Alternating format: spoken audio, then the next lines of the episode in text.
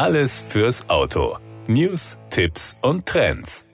Alle Jahre wieder kommt nicht nur der Weihnachtsmann, es steht in den meisten Haushalten auch der Transport des Weihnachtsbaumes an. Mancher kauft ihn beim Händler gleich um die Ecke und trägt ihn zu Fuß nach Hause. Andere bestellen im Internet und erhalten einen großen Karton bis vor die Tür geliefert, durchaus eine bequeme Sache. Doch was gilt es zu beachten, um den Weihnachtsbaum sicher per Auto zu transportieren? Die GTÜ, Gesellschaft für technische Überwachung MBH, hat Tipps zusammengestellt. Wenn das Auto groß genug ist, am besten in den Innenraum legen. Bei vielen Autos lassen sich die Rücksitze umklappen, bei manchen zusätzlich die Lehne des Beifahrersitzes, dann passt selbst ein längerer Baum ins Auto. Das untere Ende des Stammes sollte nach vorn zeigen und am besten an ein ebenfalls verzurrtes Brett stoßen.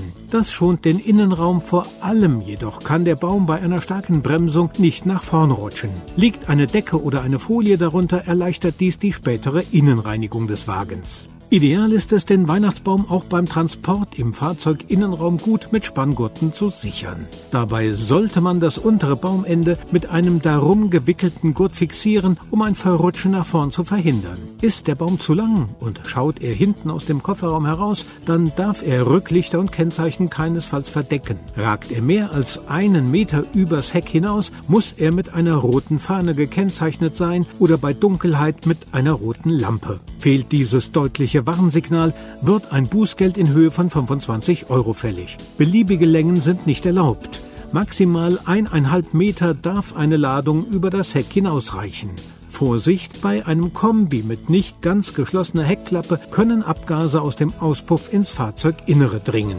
Die Alternative ist der Transport auf dem Autodach. Dort wird der Weihnachtsbaum mit Spanngurten an der Dachreling verzurrt. Zusätzlichen Halt geben Querträger, die außerdem den Fahrzeuglack schonen, weil der Baum nicht direkt aufliegt. Der Transport auf dem Autodach ganz ohne Reling oder Dachträger ist zwar nicht grundsätzlich verboten, doch empfehlenswert ist diese Methode nicht, weil der Baum kaum verkehrssicher befestigt werden kann. Bei allen Transportarten gilt, eine Ladung muss verkehrssicher verstaut sein, sonst kostet es ein Bußgeld von 35 Euro. Sind zusätzlich andere Verkehrsteilnehmer gefährdet, werden 60 Euro fällig plus ein Punkt im Zentralregister. Das war der Autotipp. Informationen rund ums Auto.